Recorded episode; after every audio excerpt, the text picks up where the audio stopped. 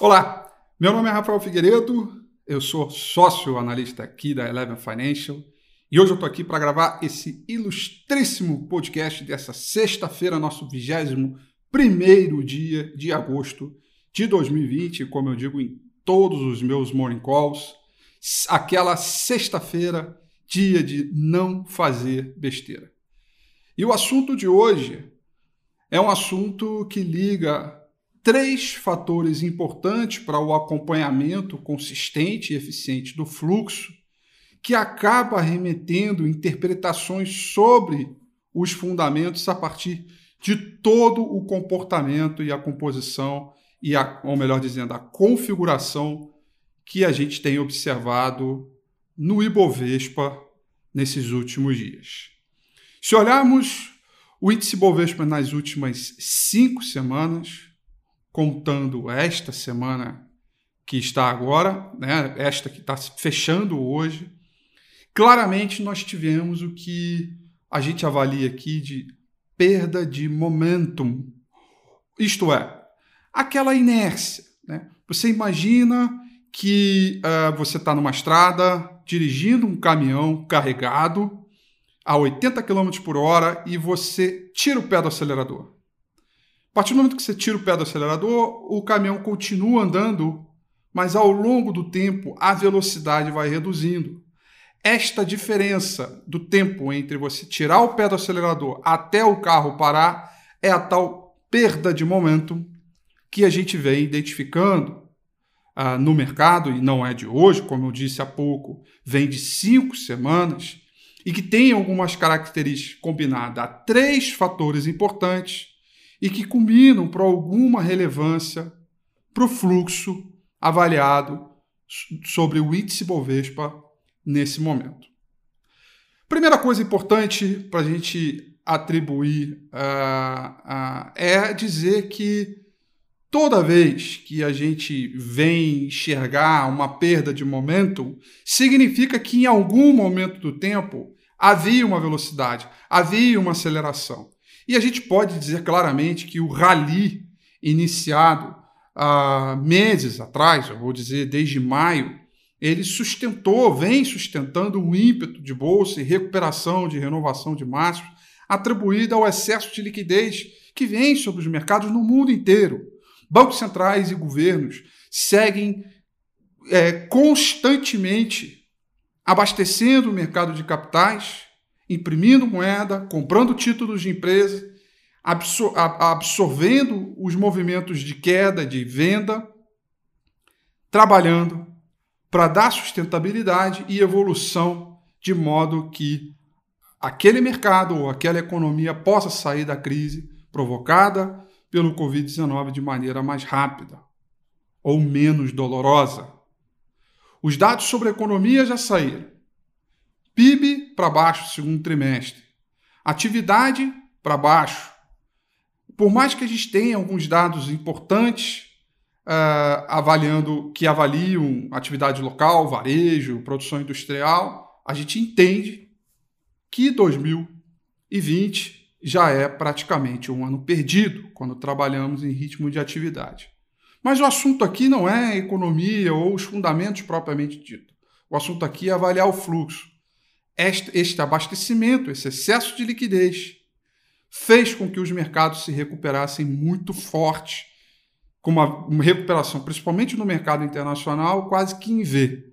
Aliás, convido a todos para assistirem aquele fatídico domingo com a FI que fiz lá no momento do caos em, em de março para abril, quando fez um estudo muito completo, imaginando que sim, o S&P 500, o mercado americano, poderia sim recuperar em V e colocando os motivos reais pelo, pelos quais eu acreditava naquilo, incluindo o tal excesso de liquidez que hoje ainda permanece sobre os mercados.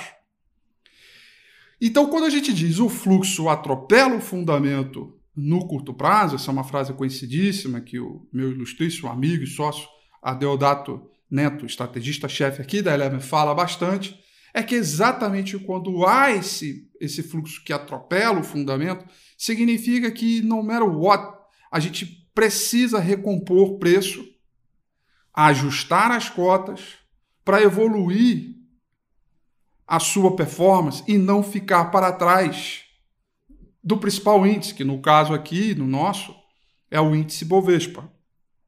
Ficar para trás significa em não necessariamente ganhos absolutos, mas sim de performance relativa. Então, tudo isso para dizer que a gente teve sinais claros que o rally aconteceu e que este rally passava pelo seu momento que a teoria de Dow diz muito isso, né? Da sua última, da, da sua terceira e última fase de correria de mercado, que é a fase da euforia. Ora, se vocês olharem a quantidade de IPOs que já saíram e outros que estão na fila, se vocês olharem a quantidade de novas pessoas físicas entrando em bolsa, sobretudo uh, aquelas 900 mil especificamente de pessoas que logo que entraram é, em bolsa no período auge da crise, que foi entre fevereiro, março e abril. Se observarmos a maneira como a volatilidade, que em algum momento ela é maligna e destrói componentes de preço e de riqueza com aquele sell-off brutal, ele também trabalha de uma maneira positiva, fazendo com que papéis e empresas recuperassem terreno, inclusive romper os seus marcos históricos. Fizesse ali ultrapassagem de novos topos históricos, e aí essa é uma parte que a gente vai falar, sobretudo na parte de rotação é, dos setores, que é o primeiro componente importante dessas três componentes de evolução de fluxo que eu quero trazer para vocês aqui. Então, para a gente falar desses componentes, tem que dizer que sempre acontece depois de uma correria, depois de um rally. E os sinais de rally estavam claros, os sinais de euforia estavam evidentes. A bolsa ela padroniza comportamentos que nunca vão acontecer exatamente como foram do passado, mas sempre se repetem. O mercado nunca é, faz exatamente o que foi do passado, mas rima. Sempre lembra alguma coisa anterior.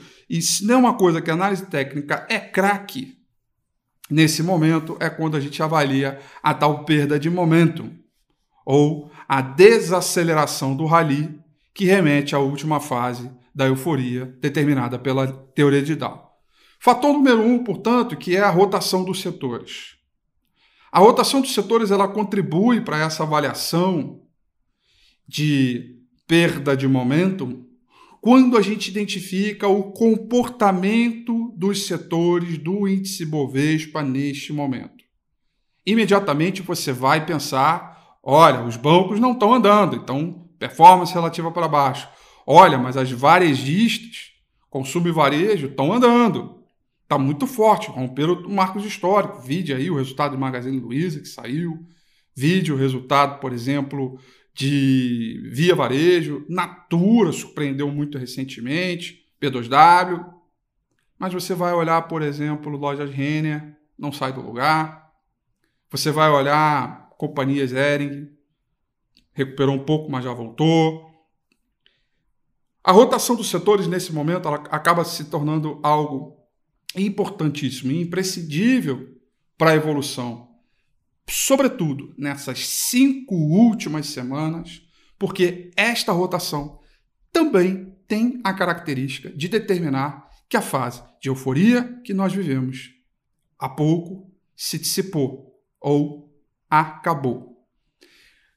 A gente viu no momento do rally que em algum momento todos os setores da Bolsa, inclusive bancos, tiveram sua participação crucial para a evolução do índice e a, e a construção da evolução do crescimento e da performance do índice Bovespa. Em todos os momentos, algum setor tinha o seu privilégio em termos de performance relativa sobre o índice Bovespa. Todos, sem exceção. Mas um precisamos destacar: é construção e varejo desculpa, construção é, e, e, setor imobiliário. Setor imobiliário como um todo, né, que a gente tem a construção e os segmentos ligados a shopping. Construção é um setor que, através das características de rotação do setor, né, que é o setor imobiliário, é sempre o último setor a buscar a sua performance relativa sobre o seu principal índice, porque para que este mecanismo, para que este setor ganhe evolução, ele necessariamente precisa da ajuda de outros componentes. Vamos pensar em um caso prático. Você construir um prédio, você precisa de várias coisas, de passar por várias fases de autorização do governo, alvará, etc. E outras coisas dependentes de outros fornecedores.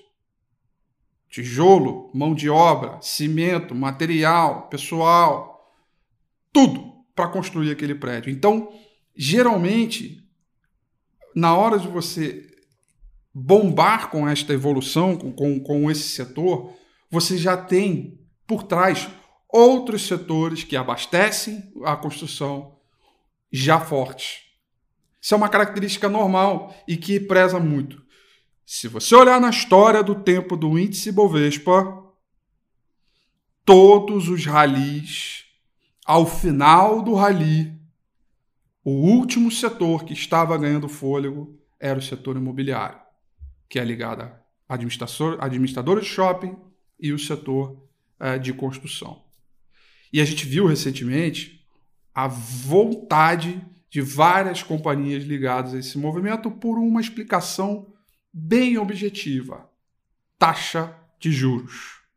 Taxa de juros, além de contribuir para essa entrada maciça de novas pessoas físicas na bolsa, pela queda dela, e novos investidores estão buscando rendimentos em renda variável para poder é, é, buscar uma melhor performance, construção de portfólio, de criação de riqueza ao longo do tempo, utilizando mercado de capitais, bolsa de valores, ele também reduz imediatamente o custo capital dessas companhias, é, principalmente as construtoras, que acabam ganhando valor sobre esse mercado. E aí, no momento que você tem uma projeção futura de queda na taxa de juros, imediatamente o setor de construção é, imobiliário, melhor dizendo, acaba ganhando um fôlego danado.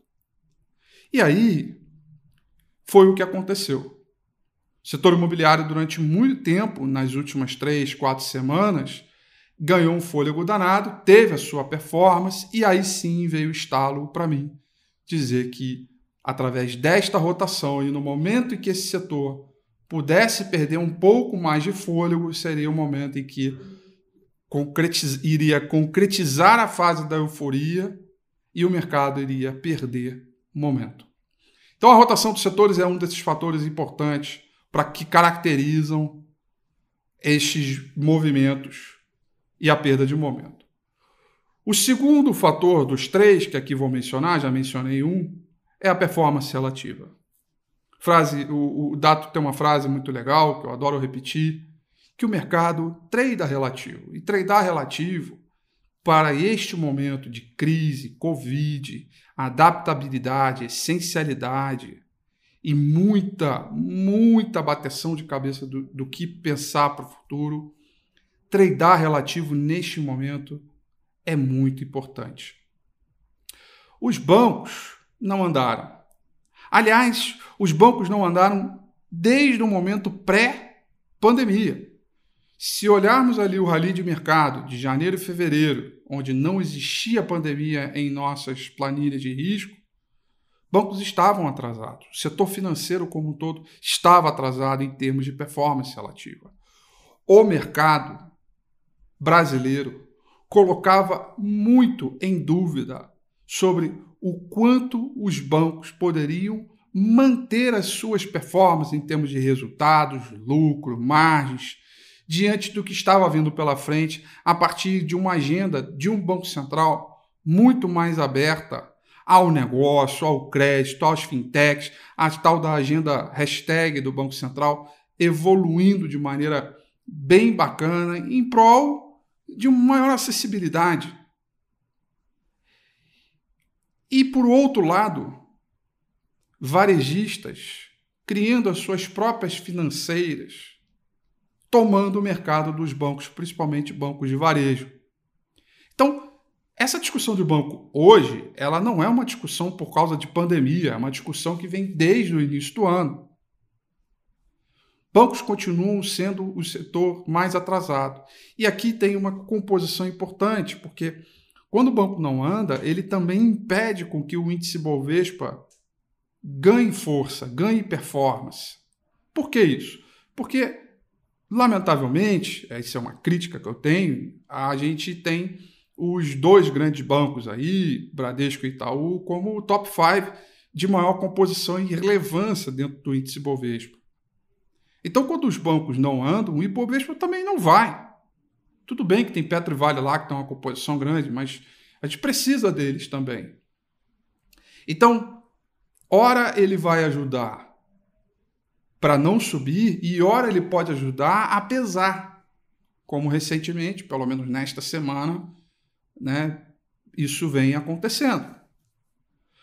Então, acaba que quando ele não anda, ele não, ele não evolui o Ibovespa. Se ele não evolui o Ibovespa, o mercado interpreta que a bolsa inteira não está evoluindo. E aí o mercado interpreta que a bolsa inteira está evoluindo, o dinheiro começa a andar de lado. E aí o fluxo treina relativo. Porque ao mesmo tempo que as pessoas estão céticas com o banco, certamente empresas que começaram a apontar resultados melhores e surpreender em termos de suas expectativas começaram a evoluir muito.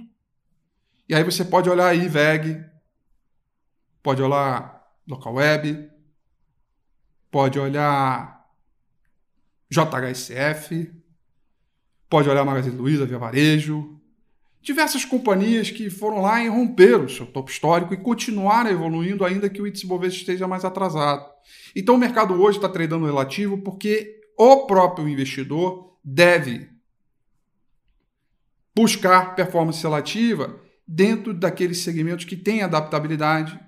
Seletividade é a palavra-chave para este momento que ele está vivendo no mercado.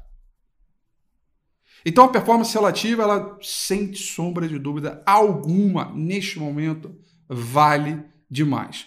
Para você que adora acompanhar fluxo, performance relativa nada mais é que você dividir um papel pelo outro, dividir um papel pelo índice e procurar essa razão. Se essa razão estiver subindo, significa que a performance relativa está melhor, se essa razão estiver caindo, a performance relativa é pior.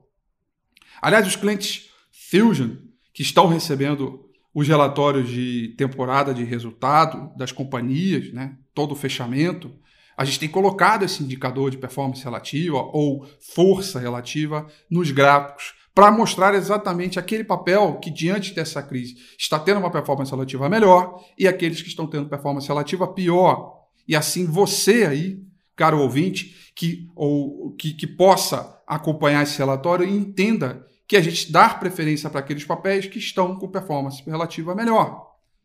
Não basta subir, é preciso ser eficiente na alta.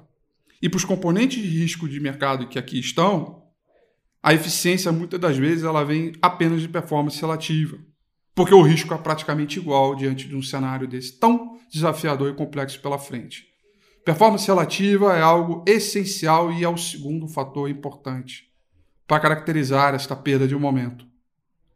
O terceiro e último fator relevante é a tal da distribuição de preços.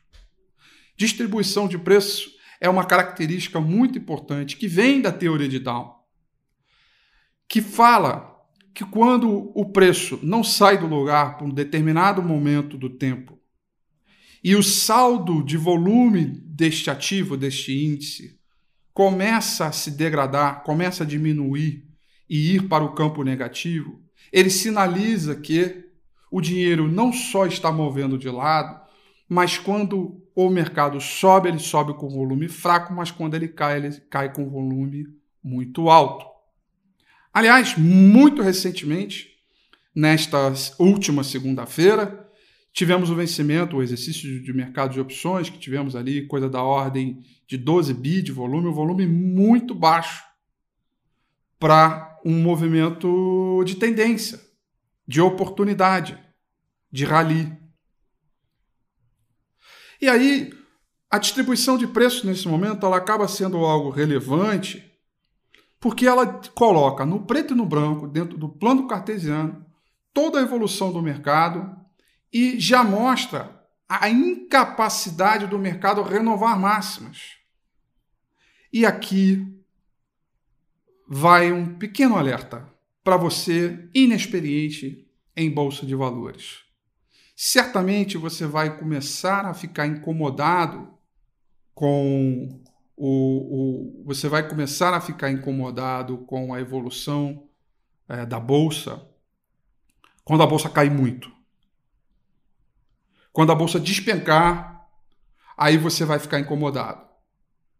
Né? Ora, de fato, se a gente fizer uma conta muito simples, e aqui neste momento eu estou pegando a minha HP, estou fazendo uma conta muito simples. Eu vou pegar a máxima de todo esse período de rally, que se eu não me engano foi 106 mil pontos e mais alguma coisa. estou pegando aqui é, neste momento, então foi 105,703.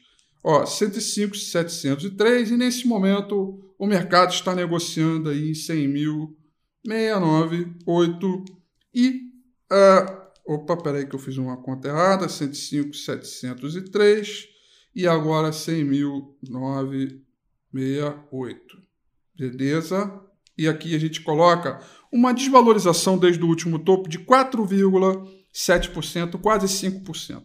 Só que como isso tem acontecido nos últimos é, 20, 21 dias, você não sente isso. Você não, não, não, não entende isso, né? Porque está caindo, mas você não sente isso. Agora, meu amigo, se a bolsa cai em um dia só 4%, 4,7%, você vai sentir. E pode ter certeza que a distribuição de preços é um sinal de que o mercado perdeu o ímpeto. Lembrando que a gente está o tempo todo falando em perda de momento. Então, ele é um sinal de possibilidade de reversão e não afirmação, que ele vem adjunto, ele vem através dessa, dessa combinação de fatores. E aí, por isso que eu digo que o cara inexperiente, ele não detecta que a bolsa já está caindo, já está em tendência terciária de baixa, e que só mesmo quando a bolsa despencar 4,7%, 5%, em um dia é que ele vai entender que, opa, coisa. Mas aí vai ser tarde demais porque ele já está vindo com prejuízo. E geralmente a pessoa menos experiente está comprando aonde? Na última fase da euforia. Temos sinais claros que a euforia passou e que ela aconteceu com uma entrada maciça.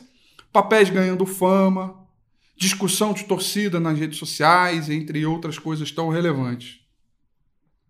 Estamos na quinta semana de mercado na qual ela foi incapaz de fazer um candle com máxima maior no gráfico semanal e a terceira semana consecutiva de queda. E não precisa ser queda de 5, 6, 7% para chamar a, a sua atenção. Combina a rotação dos setores através das propriedades de cada setor que aqui falei, sobretudo consumo varejo, bancos e principalmente imobiliário. Pega a performance relativa, que ela ainda existe, e a distribuição de preços.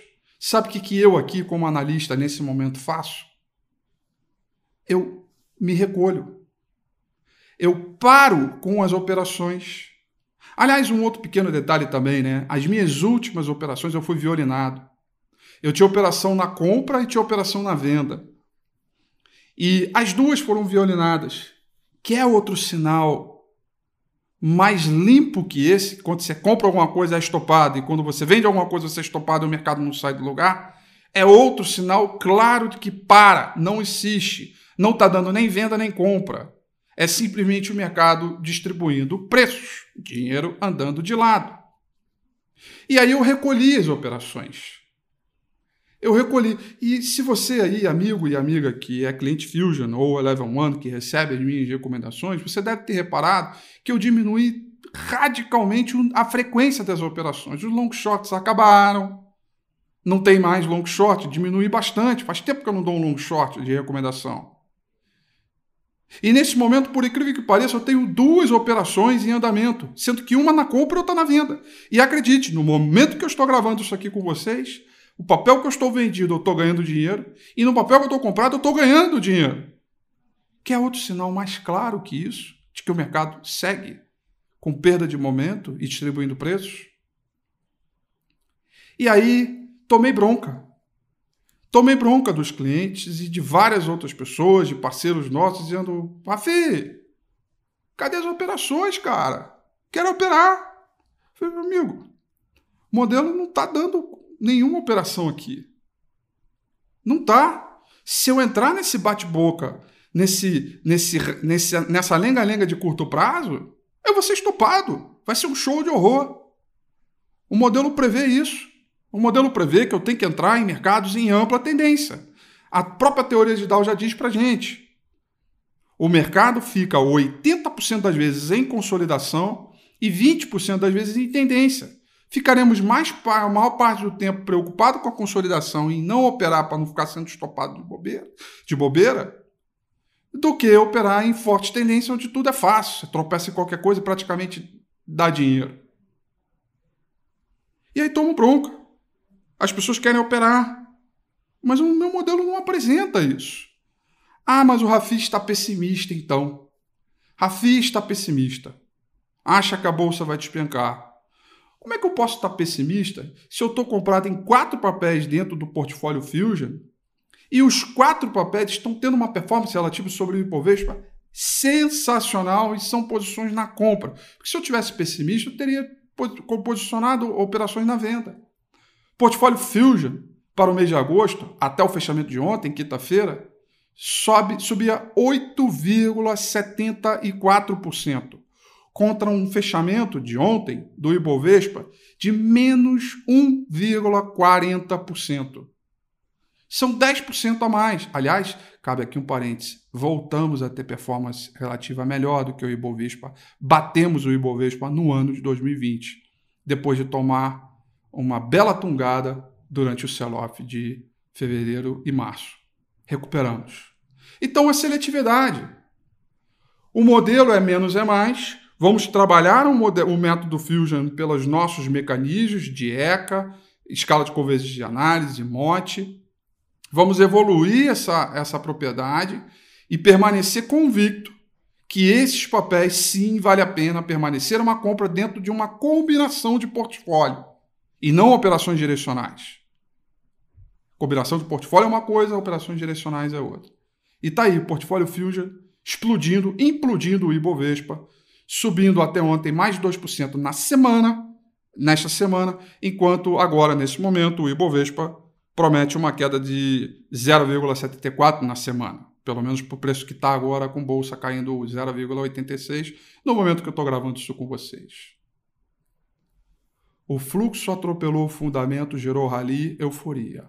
A rotação dos setores deram seus sinais. Performance relativa deram seus sinais. Distribuição de preços através do volume e as outras coisas que eu acabei de dizer deram seus sinais. Por que eu vou, de novo, aumentar a frequência das operações, sendo que o momento não é esse? Eu adoro fazer comparações, eh, algumas bem interessantes, de pista de dança. Quando o DJ está tocando rock and roll, não adianta você chamar o seu parceiro ou sua parceira para dançar música lenta. Porque rock and roll é rock and roll na veia. É ir para rodinha e trocar cotovelada, é rock and roll. Agora, na hora quando toca música lenta, você pega o seu parceiro, sua parceira, vem pela cintura e vamos nessa, vamos dançar agarradinho, colado. De preferência, faz uma declaração ainda. É lento. O momento de mercado, a perda de momento atual, sugere música lenta. São cinco semanas de mercado sem evolução, trocando de mão, com dificuldades de, de mercado, operações reduzidas, muita coerência dos sinais. E uma única coisa aqui é que eu não posso deixar de falar com vocês é que em nenhum momento aqui eu disse que eu estou pessimista e que a bolsa, portanto, a partir da perda de momento, vai despencar, vai desmoronar e é isso, aquilo papapá. papapá. Não tem nada disso. O mercado é soberano. É como se o mercado fosse o grande DJ lá. Eu estou na pista de dança dançando música lenta. Se virar rock and roll, é hora de trocar cotovelada. Vamos embora pro rock and roll, uhul. É a hora da tendência. Mas se isso não acontece, por que, que eu vou ficar dando murro em ponta de faca? Não faz sentido. Não faz sentido. A gente tem, na análise técnica, um, um estudo que é exclusivo dela. Avaliar a performance relativa, rodar os setores, ver o entendimento para onde está indo o fluxo e a distribuição de preços, que é única para sinalizar que a música está parando e que você, portanto, deve diminuir a sua frequência para não ser frustrado, não só em termos práticos, com stop loss, mas sim em termos de expectativa. Mudar o humor e machucar, em vez de dinheiro propriamente dito, no bolso, mas sim no psicológico, que é horrível. Porque às vezes, e pode ter certeza, o DJ troca a música para rock and roll e acredite, você ainda fica lá na música lenta achando que está abalando com a sua gatinha, com o seu gatinho. Meu nome é Rafael Figueiredo, eu sou sócio analista daqui da Eleven Financial. É um prazerzaço falar com vocês neste podcast super especial, a perda de momento do Ibovespa e o que fazer. Um grande abraço e até o próximo podcast. Valeu! Você ouviu mais um podcast Eleva. Fique por dentro de todas as informações mais relevantes do mercado é só se inscrever no site www.elevenfinancial.com ou seguir a Eleven em qualquer uma das redes sociais. Esperamos você no próximo podcast Eleven.